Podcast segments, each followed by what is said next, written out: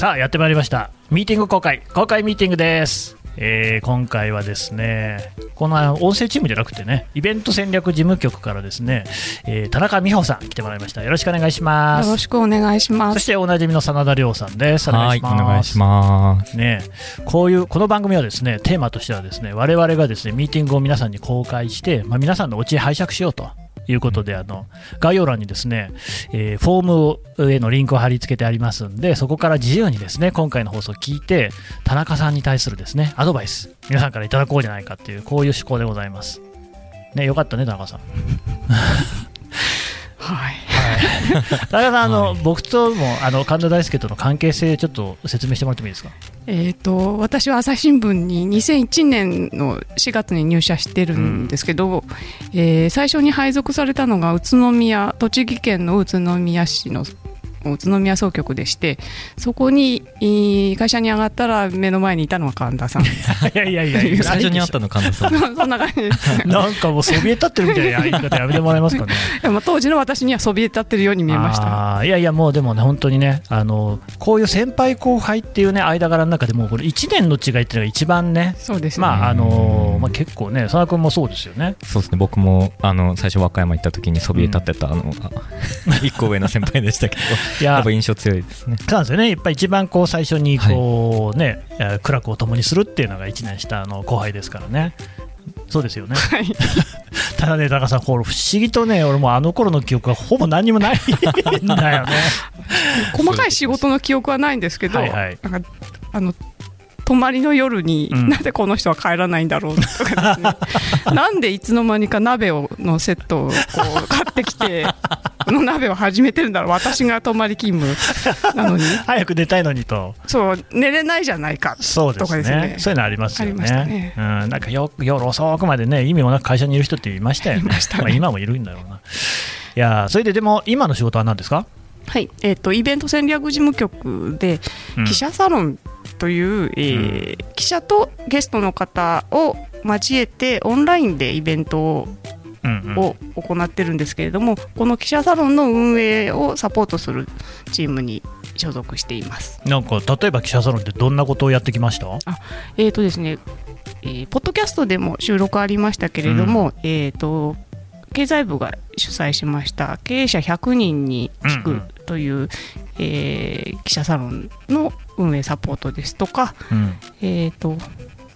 今まだ募集あ募集というかあのこれ配信してる時に募集してるかどうか分かんない、ね、あそうですね。あの、はい、8月末まで視聴ができている沖縄、うん、これはあの那覇那覇の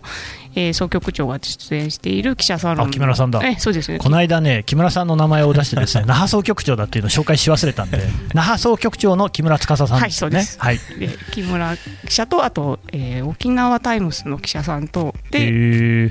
来年復帰50年、日本復帰50年になるので、えー、それを、えー、迎えるにあたってどんなあの報道をしていったらいいかっていうことをいいですね記者サロンで展開していったり、うんといういろんな、もうね、これね、お気づきの方もいらっしゃると思いますけどね、記者サロンに絡むポッドキャストってめちゃめちゃいっぱいあるん ですよね。はい、だからほら、あの南極の中山由美さんもそうだし、最近だと、だからあの広島総局のね、はい、渡辺さんと岡田さんもそうだし、はい、え他にも何かあったよな、ああの大阪の科学医療部の野中さん、はい、コロナのモヤモヤとかもそうだったし、うんあとまあね、東エリカさんがね、たびたび出てはですね、経済部絡み、あと、おなんだっけ、自動車の担当の人は、あ、上沢、あ、上、上、上沢じゃない？上沢さん。ね、上沢さんなんかもよく来てくれるし、ってな具合でね。うん、で連携をこう深めていこうというふうに思っているんですけれども、そんな田中さんがね、いろいろ悩みを抱えてると。うん悩んだつもりが。いやいや、この間のあのミーティング、あの公開してない方のミーティングで、なんかずいぶんね、悩みを吐露してたじゃないですか。そうですね。あの、うん、この記者サロンの事務局記者、えー、イベント戦略事務局に来たのは今年の4月でして、うんうん、えー、半年ぐらい前、ね、半年ぐらい前ですね。でイベントそのものは、まあ、オンラインじゃなくコロナ前はあの直接リアルでやっていたんですけれども、のもポソポソあったようなんですが、えー、昨年の春コロナの感染拡大が広がって以降オンラインに切り替えて、うん、で秋からはより集中的に記者サロンを展開してきているところなんですが、うん、まあ、徐々にこう認知が広まって紙面でも紹介されるようになったことによって、うん、えー、申し込む方が増えてきた。ありがたい。大変ありがたいです。でいいじゃないですか。じゃあ何に悩んでるんですか？えーとですね。あのー、まあ、基本的にはゲストの方を呼んで記者が、うん、えー、まあ、公開で取材をしていくような感じのイメージ、いろんな話を向けて質問した、えー、という格好になるんですが、えー、どうしてもですね喋りたいことやりたいことが中心になってしまうんですけど、うんうん、お客さんはそれを求めてるのかっていう視点は、なかなか記者の側にはこう持ちづらい、これ自分も本当、うんうん、そんな意識して取材してたかっていうと、あんまそういう取材はしてないなと。自戒を込めてね。自戒を込めて、えー、であるなということ。でまあこんなに前回は、まあ、何度もやってる記者サロンやってらっしゃる方によってはこの前はこれくらい集まったのに今回は少ないみたいな言われてしまうと。ああえ？みたいななるほどね。これちなみに人数ってまあ言っていい範囲でまあでも言っちゃいましょうよ。どれぐらい集まるとおこれはたくさん来ていただいたなみたいなことになるんですか？えっ、とですね春頃はまだまだ3桁よ、うん、っていうところだったんですけれど、まあそれでも多いですけどね、えー、この夏始めやっているものだと4桁が割とお1000人2000人を超える方に申し込みをされていやこれだって普通のイベントで考えたら大変な動員力ですよねいや本当あのびっくりするぐらい。体育館いっぱいだ。ちょっとかなり硬い話じゃないですか、うんうんうん、まあ、沖縄にしても広島にしても、ね。うん、えー、少しお勉強よりもさらに新聞普段読んでいても、うん、まだそれじゃ、えーと、飽き足らないという方がきっと参加されるので、うん、そうなってくるとなんて言うんでしょう。なんて言うんでしょうこの人たちみそそれでまたさらにこの人たちにみんなに満足をしてもらうにはどうしたらいいかっていうまた次なる悩みなんかそのたくさん来ていただけるのとそうでないのでテーマで下がったりするんですか？それがそんなにいやまちまち。ごめんなさいこれ言っていいのが軽自動車の会って、うんうん、えー、ありましてですね仙台って、はい、でまあゲストさんもない会だったんですけど、うん、まあ3桁固くいきまして。かなり来ていただいた、ね、かなり来ていただいた、えー、でわりかし地味な話題。まあでも自動車ってやっぱり一定好きな人必ずいますからね、ね、でも意外に伸びたので、うん、これはあの事務局内ではあのあんまりこうこのテーマだからだめだねみたいなふうに思っちゃいけないねっていうなるほど。反省もちょっとしました、うん、なんかね聞きかじった話だとこう著名人がゲストに来てもそんなに伸びない回もあるとかっていうね、うん、紙面、やっぱり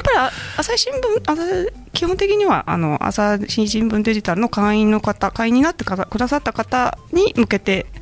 イベントをやっているので全く朝日新聞に載ってなかったりもしくはそのデジタルでの記事を見かけなかったりっていうと、まあ、触れるその知る機会知るきっかけがないっていうことはありますね、うん、まあ、だからポッドキャストもね取ってそれで知る機会の一つにね、はい、してもらおうっていうことですけど、はい、おどうですか佐野君今の聞いてて？うん。あの大きな目標はより多くの例えば2000とか3000とかいう人に来てもらうことなのかそれとも何て言うんですか？その来てくださった人の満足度をより高める方なのかどっちが重きなんですか、えーと、最初は前半のところたくさん来てもらうということが大事だね、まあ、まずその記者サロンって何っていうところから始まってるので、えー、まず広める知ってもらうっていうことが最初にあったんですけれどいよいよ4桁まで行ってくるとこの人たちにぜひ満足していただかないと次のイベントにつながらないのではないかとかですね、えー、なんでしょう。ながらまあ、ポッドキャストは割とながら視聴もできますけど、うんうん、記者サロンでながら視聴っていうのももったいない、ね、映像がありますからね。映像もあって、えー、っていうこともあるので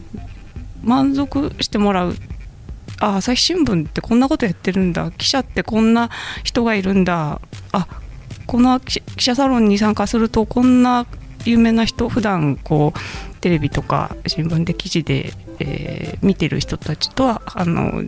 下手する下手するとというか機会があれば実際に自分の質問もできるんだ。っていうような機会が持ってもら持てるんだ。っていうことを知ってもらってあ私の質問に答えてくださった。あこういうことなん新しく分かったっていうふうに満足を上げていくことも、えー、大事になってくるなと思っています、うん、あれって出てもらうゲストは記者が決めてるんですか？そうですね。私たちが言うっていう誰々さん来てくださいっていうよりは基本的に、うん、あのそもそもテーマ内容も全部記者が決めてるわけですか？これがですね、うん、基本的に今のところあの持ち込み案件でいっぱい私たちからやってくださいって、えー、各部に言っているよりも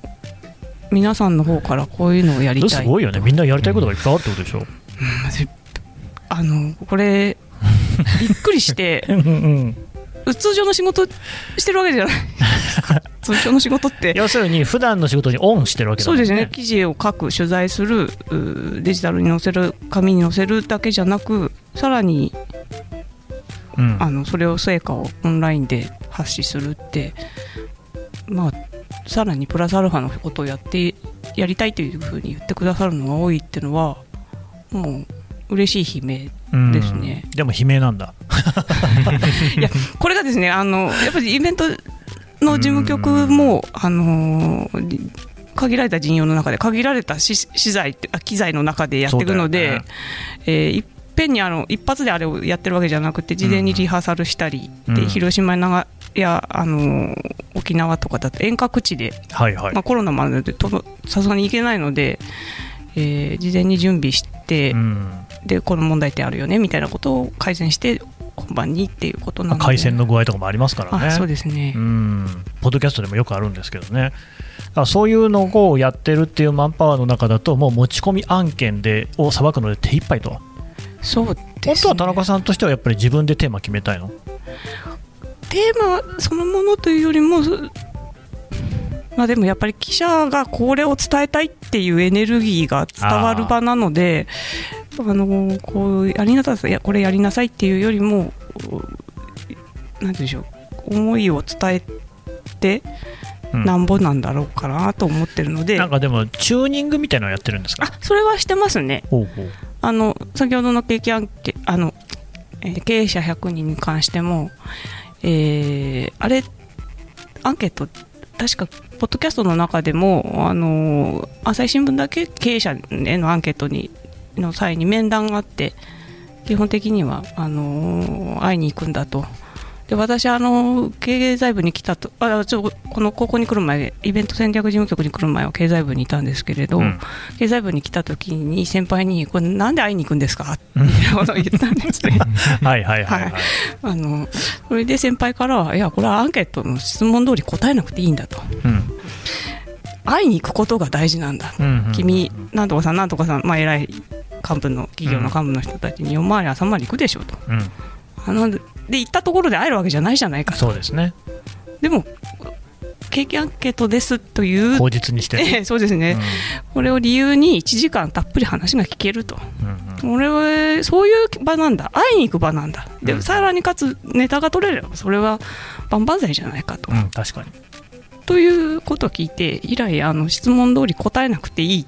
あ質問通りあの決まったフォーマット通りあり質問を投げかけなくてもいいぐらいな場なんですよと、はいはい、だからそれぐらいの気持ちで、えー、取材してきてと、うん、同僚というより後後輩たちにはよく言っていたので、うん、まあ、そこまであのああからさまにあの、えー、あの記者サロンやってくださくれた何さん伊藤君には言わなかったまでも、まあ、そういう裏話というかその、記事が出てくるまでの、えー、経緯とか、あのどんなにこのどういう思いでやってるのかっていうのをどんどん言ってほしいと、うん、記者の場でしか言えないのでそのわざわざ新聞に書くことないですしコラムとかじゃなければその裏話ってなかなか書けないですよね、うん、そうなんですよね。そこが聞くと結構やっぱ面白いからね。はい、うんうんうん、そういうやり取りをあの記者サロンやってる最中って結構あのチャットでこうやり取りするので。司会者とかがで入るわけじゃないんだけれどもチャットでやり取りしながらちょっとここもちょっと。ごめんなさいその記者サロン本番の前に。リハーサルの時にね。とか、えー、その記者サロンを始める前のその企画を準備する段階の中でもやり取りするので、えー、こういうことを言ってほしいとかこういう話をちょっと振り向けてくれないかとかそういったことはであと難しい言葉なんかもあるので、まあそうもうちょっと分かりやすく示す。あでもだから最初のお悩みに戻るけど、はい、その来てくれた方、見てくれた方が、ここが面白かったとか、ここが物足りなかったっていうフィードバックはもらってるんですか？はい、えーと、アンケートに協力していただいて、うん、それ、どんな感じなんですか？いやこれも割と満足度が高い じゃあ悩んでないじゃない。けどここで皆さんかんお聞きしたいのはじゃあ何か、はい、あの商品買いました。何かを、うん、えー、とサービス受けました。アンケートご協力ください。って、うん、どんなに真面目に 書いてます。ああまあね。それはそうかも。であのー、別に信用してないわけじゃないんですけれど、うん、これはなんて言うんでしょうかね、もちろんそのアンケートの中で自由記述欄があって、いや、私の質問に答えてくださってとても嬉しいです。みたいなことを書いてくださる方もいらっしゃいますけど、わ、かるわかる。というのもあるので、ぜひあの事前にいただいあの記者さんする前にもアンケああの質問を寄せていただくんですけれども、その質問にもぜひあの記者さんの本番で答えてほしいと、うん、こういう質問をいただきましたこれについてはみたいな風なやり取りをしてほしい、ね、だということを言ってるんですがそのこうどうしてもオンラインって顔が見えない、私たちの顔は見えててもあ私たちというか登壇者記者の記者やゲストの顔は見えてても、えーと、聴衆の顔色が見えないので、うん、えー、少し。これね、僕、今から嘘をつきますけれども、はい。ね、あの会社の偉い人は聞いてないと思うんで、嘘を言いますね、あの年に1回ぐらいかな、会社から社員意識調査みたいなの来るじゃないですか、はい、すごい結構長いんですよね、はい、やまともにやってるとめちゃくちゃ時間かかるやつ、はい、あれね、僕ね、全部ね、5段階の真ん中の3のところにね、印つけてね、そのまま出してます。嘘です、ね、そういうような人もいるかもしれませんもんね。そうなんです。その、うんアンケート疲れみたいなものもやっぱあるじゃないですか、まあね、だから本当にお客さんが何を求めてるのかっていうのがいまいち把握できないと。うん。あこれ結構でもみんな共通する悩みかも、だってポッドキャストなんだかわかね、佐野君ね、初回でそんな、その話しましたけど、うん。やっぱ顔色見えないですかね、ポッドキャストは特に聞いてる方の。そうですね、あの記者サロンも、えーと、一部だけじゃなく二部制を取ってる記者サロンもあってそれはえー、あの抽選ので、えーと、顔を出していただいて、えー、皆さん参加してくださる方もカメラに向かって、えー、顔を出していただいて皆さんそのゲストの方記者とやり取りするっていうのがあるんですけどあちらであこういう人たちが聞いてらっしゃるんだ。でリアルで質問も答えていくのでそこでなんていうか私たちもほっとするというかあこういうあでも確かにリアルのイベントだと、例えば終わった後とかにこうね、うん、談笑の輪みたいなのができたりして、うん、そういうところでフィードバックがもらえたりもありますもんね。あのそうですよね。であラジオ私ラジオよく聞くんですけどそうなんだ。お笑いの人たちもオンラインでこう YouTube でやってるとお客さんがいないから受けたのか受けてないのかわからないみたいなことをすごい嘆いてるんですよね。あそういうことかな。それと同じなのかもしれないなと。えちなみに何聞いてるんですか？え？ラジオ。芸人さんの？芸人さんの。誰？中川家。へえあの中川家さんっていうと日本放送のやつ？あそうですね。はいはいはいはい。面白いね。面白いんですよね。僕ね中川家さん大好きでね。本当ですか、うん、いやいや、その話じゃないんだけど、その話をね、始めてしまうとね、それで番組終わっちゃうので、ね、いや、そうね、だまあどう、今でもそういうのって、多分みんな悩んでんじゃないのかなって気はしますけど、ね、そうだと思います。あの去年からまあオンラインでこういったイベントをやるようになってきて、まあ、皆さん、視聴者の方も慣れてきてるじゃないですか。あのお金払うケースもあればないケースもありますけどいろいろとイベントをやっているのでオンラインのイベントがあるので目も超えてきているなるほどね。だろうなと。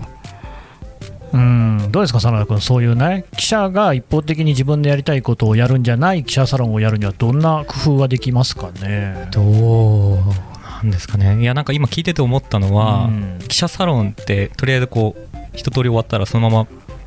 じゃあ、さよならっていう感じで、ブチって切れるような感じなんですか、構成としては。そうですね、そのえーと、2部に行くっていうのがありますけれど、基本的には、はい、さようなら、じゃあアンケートご回答ください。もしくは見逃し配信といって1週間原則1週間ぐらい終わってからも、あのー、視聴であの見ることできるんですけれど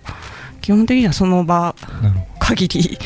なんかたまにこう生放送とかやっていてこう YouTube とか配信とかで、はい、それが終わったら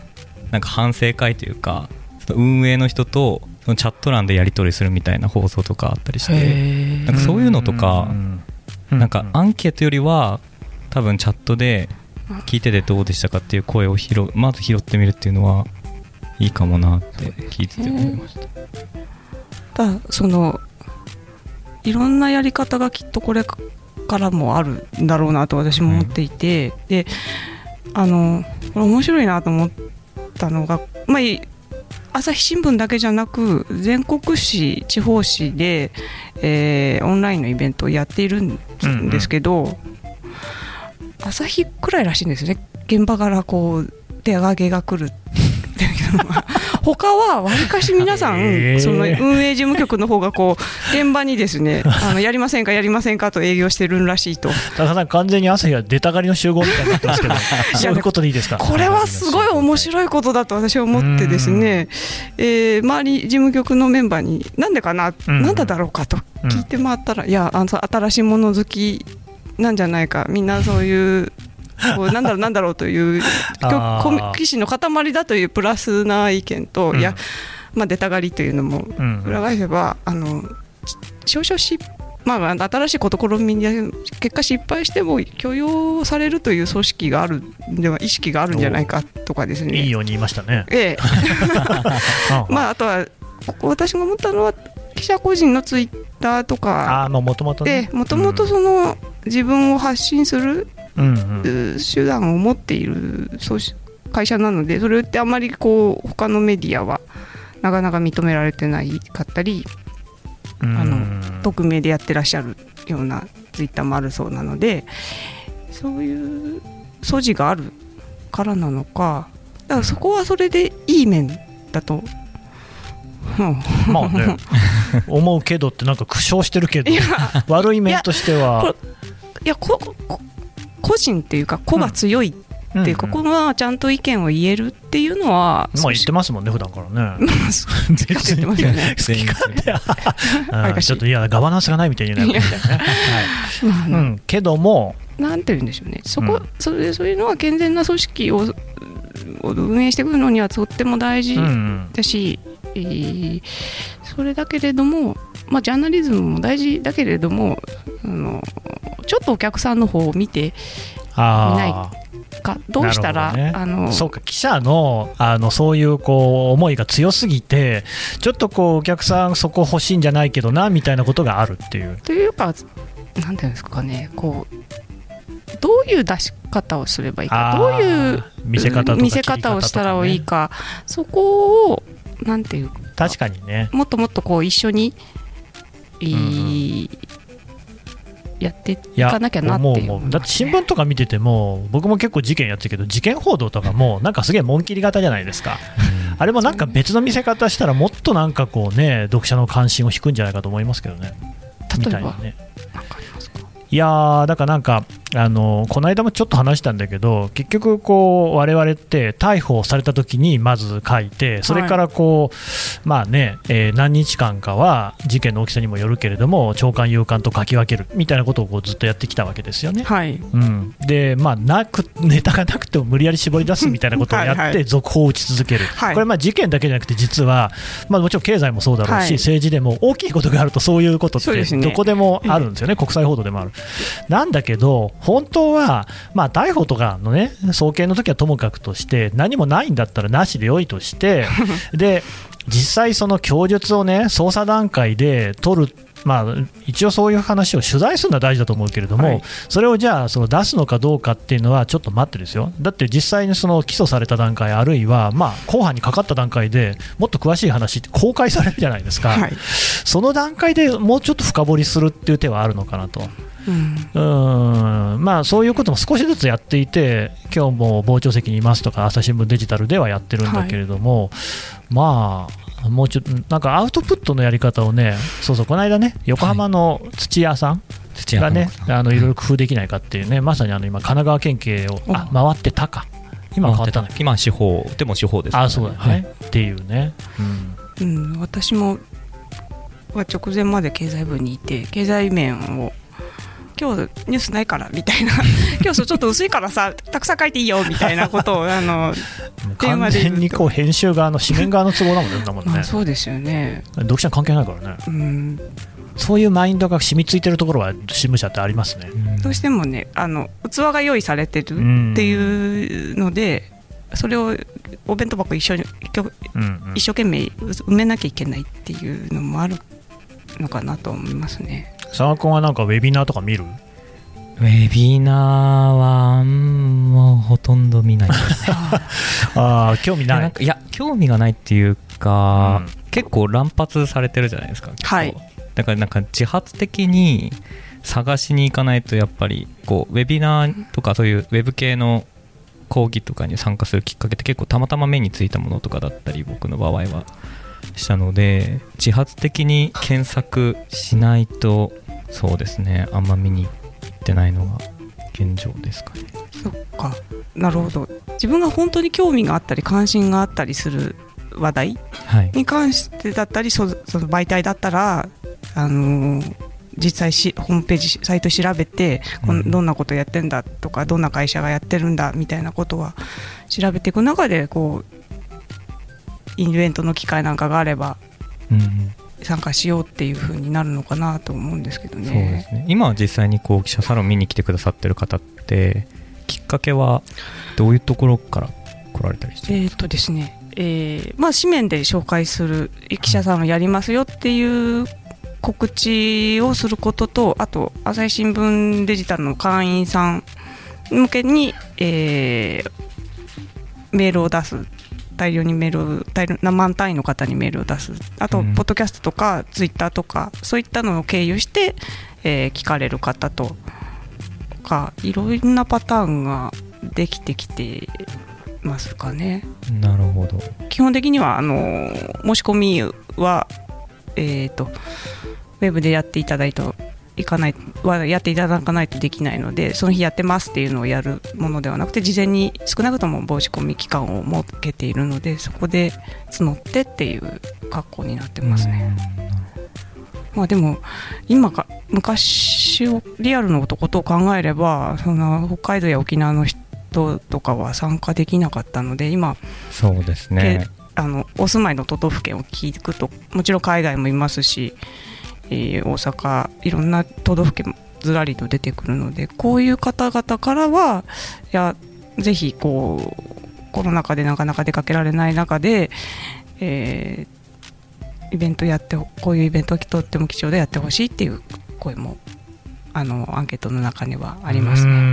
なんかでもやっぱりそうやってこう意見を集めるっていうかねこうどういう方向に持っていくかってやっぱり僕らも聞いてる人の意見聞きたいんだけれども、はい、じゃあどうすんべっていうところがね なかなか難しい。いや、まあ、例えばツイートとか見てるわけですよ、うん、でも、まあ、ツイッターみんながやってるわけじゃないしそ、ね,、もそも、まあ、僕はツイートしてる方だけどツイートしている、うん、ツイッターをやりながらツイートしているっていう人の方が多分少数派でしょただ見てるだけって人が多分一番多いんじゃないかなと思うんですよね、アカウントあってもね。じゃあ、そういう人たちの意見っていうのはどこから聞けばいいのかと、街にやたらに行ってね、人に話しかけるっていう、まあ、コロナの状況もあるけど、そうじゃなくたってそんなやつ気持ち悪いし、うーん。みん他の人どうしてんだろうね。どうしてるんでしょうね。もうでも本当やりながらいろんな経験をしながらというかいろんなイベントをこうやってみなきゃわからないことがいっぱいあるなっていうことがよく分かったですね。まあ、でも少なくともそういうその接点を持とうとし始めたっていうかね、ようやくね、ね。やってなかったわけだから ね、そうですよね。ひどい話だよね、140年だよ、だって。うん、何やってたんだよって話だよね。いや本当ですよね。いやもしこの140年の間に、ね、一番多い時800万超えてたね読者の方々もですよ、うん、こうすごく双方向で がっちり掴んでいたら今頃とんでもない そのユーザーグループみたいになってたはずなんだよね。すごいですよね。いやーうん。逃した魚の大きさにびっくりだよね。本当朝日新聞といえば知っているっていう人たち日本人は相当多いんですよね、まあまあ、だからだからこそまた新しいイベントやってるんだっていうものが伝わればあちょっと一回聞いてみようよ。う、ね、いやポッドキャストもそうなんだよ。だからなんかこう知らない人がやっぱり朝に読してもまだ全然多いと思うので、うん、ぜひ聞いてほしいんですけどね。ねえとか言ってね。田中さんはこれからさどういう感じの記者サロンをやっていきたいみたいなのあるんですか？どういう感じのえ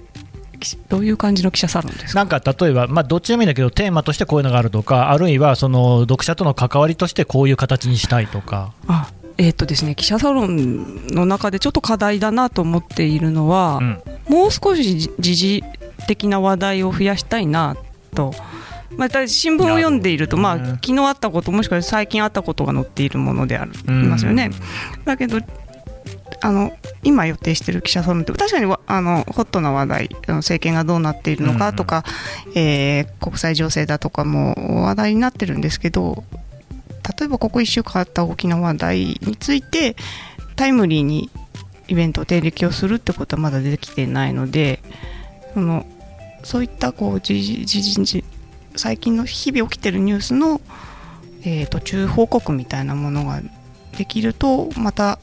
新聞との新聞とかニュースとの親和性みたいなのも上がるかなというふうには思ってます。なるほどね、佐野君できるかな。うん。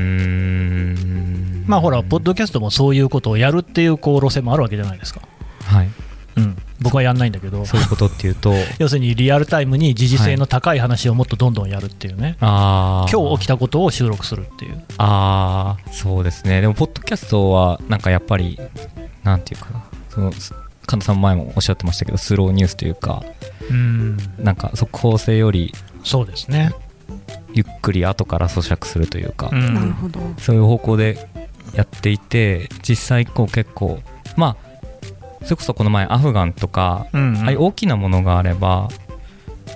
やっぱ聞きたいっていう声がやっぱりあれじゃないでも田中さんもそうじゃないかな。ああいう時ってさ現場に声かけづらいよね。はい。もう絶対嫌だ、うん、現場が的にははってか思います。何がイベントだよみたいな、ね、もうあのー、いやちょうど去年か。去年の今ぐらいに GoTo キャンペーンってあり、うんうん、もうほぼ忘却の、はい、本当だね。ですよね、あれは主に取材してた時だったんですよね。田中さんがね。そうなんです。で、うんうん下手すると半日で方針が変わる、まあ、感染状況が変わったりするので。うんうん、でまあまああの言ってることが半日取材してる人たちの言ってることが半日で変わるようなことになってる時にいやイベントって言われたら、うんうんうん、はあみたいな。変わりますよこれみたいな、うん、それいいですか？みたいなことになる。じゃあ別にテレビのニュースと違わないじゃないかとなっちゃうのでそこはまああのどういうタイミングでどういうテーマでっていうのは悩ましいですし何でも速報性が大事かって言われるといやでも例えばもう選挙があるのは決まってるじゃないですか、はい、選ね。これは何かやるんですか？少しずつ動いてますね、はい、まあカレンダーで決まってるものに関しては少なくとも準備はねできますからね、はい、そうですね。うん。結構その経済部だけじゃなくこう打ち合わせ多いじゃないですかうちの会社って。あうちの会社だよね。えやめてほしいなもうあのあ俺あんま出ないようにしてんだけど、うん。打ち合わせの嵐でだったのでかつて。ねいや今週はこういうことがあってこういう発表があってとかこういう会見があって、うんうん来週はこんなのがあるのでこれに向けてこういうし原稿を用意してますみたいなことを、まあ、説明聞いてんだか聞いてないんだか分かんないんですけど、まあ、説明してるので、まあああいったものに掛け合わせてイベントをやっていくっていうある程度その不祥不祥事というか突発事案なんかは分からないですけど事件事故とかはちょっとそこああ分かった。つまり記者サロンっていう箱も設定しておいて、はい。でその時に何かあればそこでもう突発でやっちゃうみたいな感じ？っていうこともああ面白そうだねれてますけどね。おーとりあえず経済部とかね今イベセンの偉い人みんな経済部でしょ？偉い人。みんなじゃないけど、ね結構経済部の人多いよね、まあ経済部系の人ねそういうのをしかも経済部って結構こう部としてそういうデジタルとかね新しい話に積極的じゃないですか、そうですね、うん、ちょうどいいのでは。あと、ま 読者の方の関心もありそうだし。うん、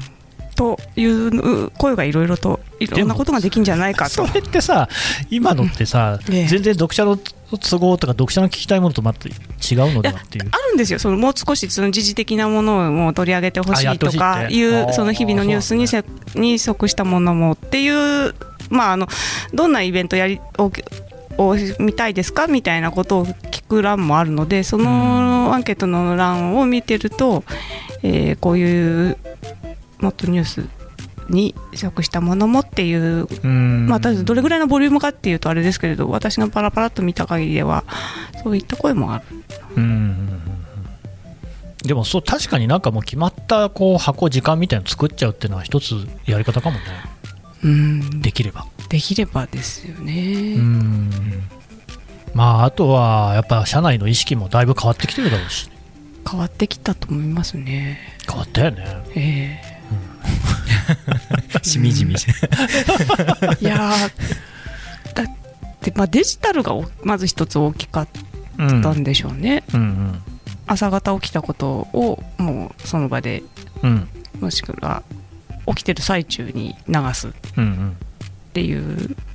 そうね。午前3時とかね誰も読んでない時間に流すんじゃなくって 人の読んでる時間に特ダネを流すっていうね考え方ね。まあ当たり前なんだけどね。うん。うん。まあ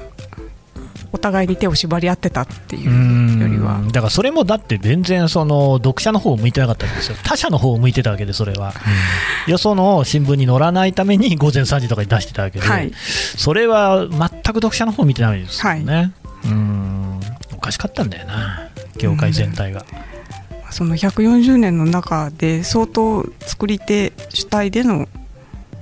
うんうん商品作りみたいなものが続いてたってことなんでしょうね。だからようやくそこに気づいたということなんでね、この機会にぜひ、いろんな人の意見を聞だこの番組もだからそうですよ。うん。いや、そう、だからぜひね、田中さんにね、記者サロンこういうのをやってほしいとか、うん。あるいはこういう方向性のね、こうイベント見たいみたいなね、記者サロンじゃなくてもいいと思うんですけど、はい、そういうのぜひね、寄せてもらったら、イベント戦略事務局ってことは、別に記者サロン以外でもやる場合もあるんでしょ、多分今のところないの？記者サロンだけやってるんですか？今のところは記者サロンを中心にやってますね。あでもさっきの佐野君の話じゃないけど、こう向かっていく方向性もあるよね、たくさんオーディエンスを増やせばいいのか、はい。こう深く濃くしていくのか、うん。濃くしたいんだったら、まあ、佐野君で言った通りで、1回で手放してたらだめだよね、そうですね。つなげて連続してこう来てもらうような格好にしないとね、うん。はい、でもそういうところも、記者の意識も多分あんままだないんだろうね。そうですね。でもそのアンケートなんかでもとてもよ熱い欲熱い思いを寄せてくださる人たちがいて、まあうんあり、がたいね。うん朝日新聞というとまああの普通にけなされるけなされるというか 文句言われる日々その辺のおじさんに文句言われることはないまでもうんまた朝日がみたいなことを言われることが多い中で、えーとても視聴した視聴今回の中身はとても良かったとかこれはあのーぜひと知り合いにも紹介したいと、大変勉強になったっていうのを書かれてるとすごくこう励まされるもうさ、本当に泣いちゃうよね。えまさにそのお今あの出張ができる沖縄の、木村記者からはそういう感想を寄せてもらっていて、まああのリアルでもネットでも右からでも左からでもこう罵倒されることもあるそうで。沖縄とかもう本当そうだから、ね、いや本当はなえそうだなと思うんですけど、いやこのアンケートを見るとなんかちゃんと朝日の読者さんで、えー、この沖縄について関心を寄せてくださる方がいるっていうことで励まされると。うん、マスに向けて今まではやっていたけれどそうじゃないもっとその声なき声というかその飛騨に入っていく中にとってもあの大事にしてくださる朝日新聞の報道を大事にしてくださる方がいるっていうことを気づくすごいいい機会になったっていうふうにそうなんだよね。どうしてもやっぱりその強い声の方に耳っていっちゃうから、はい、批判の方にばっかりね耳行きがちなんだけどね、えー、そういうのもあるからねそうなんですよね。うん、まあ、両方見りゃいいわけでね。片方だけ見てたんじゃないかっていうところあるよね、はい、うん。うんまあでももうそろそろいい時間なんでね。こうこの辺でまとめようと思いますけれども、はい、なんか田中さんから言っておくことがあったら。言っておくこと。これって配信される時にはこういろんな別にあの一般外にだけじゃなく朝日新聞の記者さんたちも聞くんですよね。もちろんですよ。いやぜひあのこうまあ私はあの全然デスクとかではないので一、えー、事務局員なのであのこれ本当にデスクを通じて声をかけたらあの記者サロンになっちゃうの？みたいな前の段階でいいのでこうやってみたいなってちょっと思ってる人がいたら声をかけていただきたいですし一般のあの外部の方であればこんな記者サロンを開いてほしいとかいうリクエストとかありましたらぜひぜひお寄せいただきたいなと。うんうん思ってあとこんなふうにこう意見集めたらいいんじゃないの？みたいな、ね、そうですねそうですね。もしくはあの聞いてくれとかでもいいですああなるほどね、えー、その一人の人にたっぷり聞くっていうのもあるもんね、うん、そういうあのヒアリングみたいなことやってますよね。したいなとも思ってるので、なるほど。わかりました。ね記者サロンこれからもねますますポッドキャストと連携深めていきましょうよ。はい。よ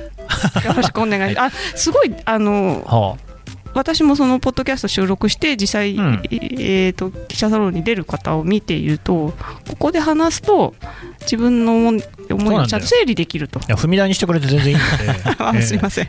やいやそうですよ。まあそこはね、やっぱりこう僕が一応、僕とか別の人かもしれないけど、はい、MC がいると、ね、やりやすいってところもあると思うので、でね、どうしても一人の頭の中でね、でね。うん、そうですよね、考えてるよりは。はい、はい、というわけなんで今後もね記者サロンとの、ね、連携やっていきたいと思います。高さんどうもありがとうございました。ありがとうございました。ありがとうございました。制作会議にご参加いただきありがとうございました。ご意見ご感想は概要欄にあるフォームからどしどしお送りください。お待ちしています